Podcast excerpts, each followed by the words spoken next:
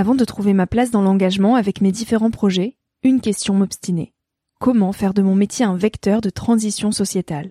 Comment avoir un impact et faire ma part au quotidien? Si vous écoutez Nouvel Oeil, vous vous posez certainement aussi ces questions-là. Et si j'ai choisi la Green Management School pour soutenir mon podcast, c'est parce que ça peut réellement vous aider à vous y retrouver. Se former au métier de la transition écologique, ce n'était pas si accessible il y a quelques années, mais ça l'est aujourd'hui. Ça l'est tellement que l'on ne sait plus qui croire, quelle formation entreprendre, ni ce que ça vaut. Alors j'ai fait les recherches pour vous, et j'ai trouvé l'école que j'aurais tant aimé faire il y a quelques années, quand j'étais paumée. Des cours approfondis sur le climat, la biodiversité, l'agronomie, la géopolitique, mais aussi sur les modèles économiques vertueux, le tout dispensé par des spécialistes et des personnalités inspirantes. Créer un autre lendemain que celui qui s'annonce, c'est leur mantra, et derrière cette idée, la mission de Green Management School est de former de nouveaux managers capables de transformer les entreprises et les organisations de l'intérieur. Toutes les informations sont en description. Merci à Green Management School de croire en nouvel œil en soutenant cette saison de podcast. Tout de suite, place à un nouvel épisode. Cet épisode est un extrait du podcast publié lundi dernier. Il est à écouter et à réécouter quand la motivation ou le sourire te manqueront.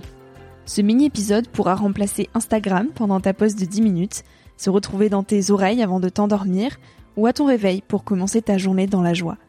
Si cet extrait te plaît et que tu as envie d'en connaître plus sur mon invité de la semaine, l'épisode en entier t'attend chaudement sur Nouvel Oeil. On trouve notre place en essayant de se libérer des fardeaux émotionnels que nous-mêmes nous avons vécus dans notre enfance et également des fardeaux émotionnels dont on a pu hériter. Si on a eu une mère qui n'a jamais eu l'occasion euh, de s'exprimer comme elle voulait parce que son mari ou son père était trop autoritaire. Si on a eu un, une mère aussi qui aurait tellement voulu travailler, mais elle a élevé ses trois enfants. Elle n'a jamais eu la place qu'elle rêvait. Imaginons qu'on ait eu un père qui aurait tellement voulu être violoniste, et puis il a été peintre en bâtiment. Il n'a jamais eu la place dont il rêvait. Mais ça peut même être un peintre, un, père qui a été chef d'entreprise à succès, mais qui au fond de lui mm. se rêvait photographe ou pilote. Eh ben, il y a quelque chose de l'expression de la place dont il rêvait qui s'est jamais exprimé en lui. Et ce que l'épigénétique a montré, c'est qu'effectivement, on peut hériter de cette épreuve.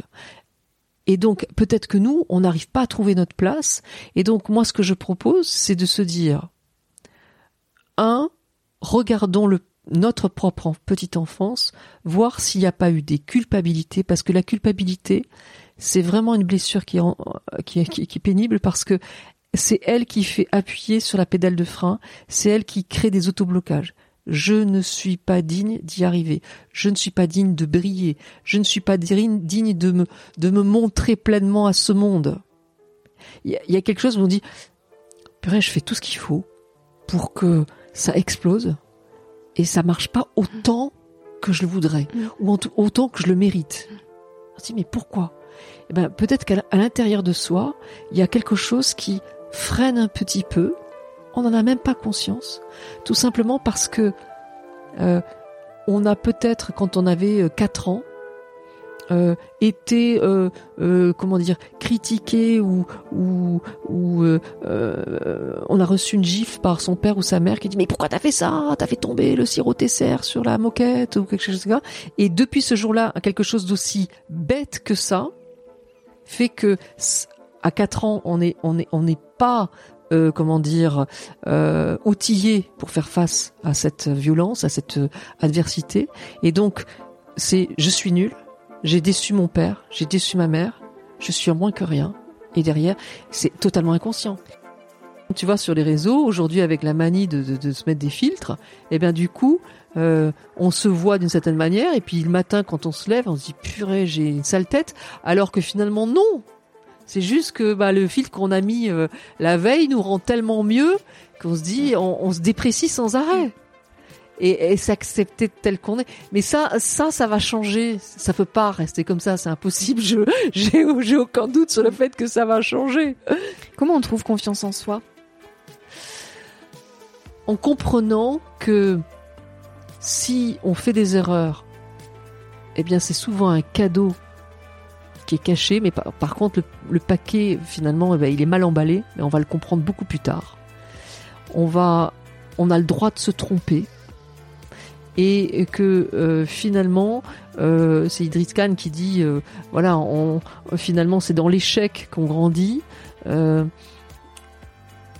quand on nous dit que ce que l'on fait c'est bien ça nourrit l'ego mais on va pas s'en rappeler par contre si on est tombé tombé tombé et puis un jour à un moment donné on se relève ça on l'oubliera jamais mm. de toute sa vie donc finalement moi je dis toujours un diplôme ne sert qu'à se rassurer soi-même. Hyper intéressant. Ce qui est important, c'est finalement d'être heureux dans la vie. Mm. Et être heureux dans la vie, c'est quoi? C'est faire ce qu'on aime. Et c'est pas euh, projeter l'image que l'on voudrait être pour faire plaisir à un père, à une mère, à une petite amie ou à un petit copain. C'est faire ce qu'on aime.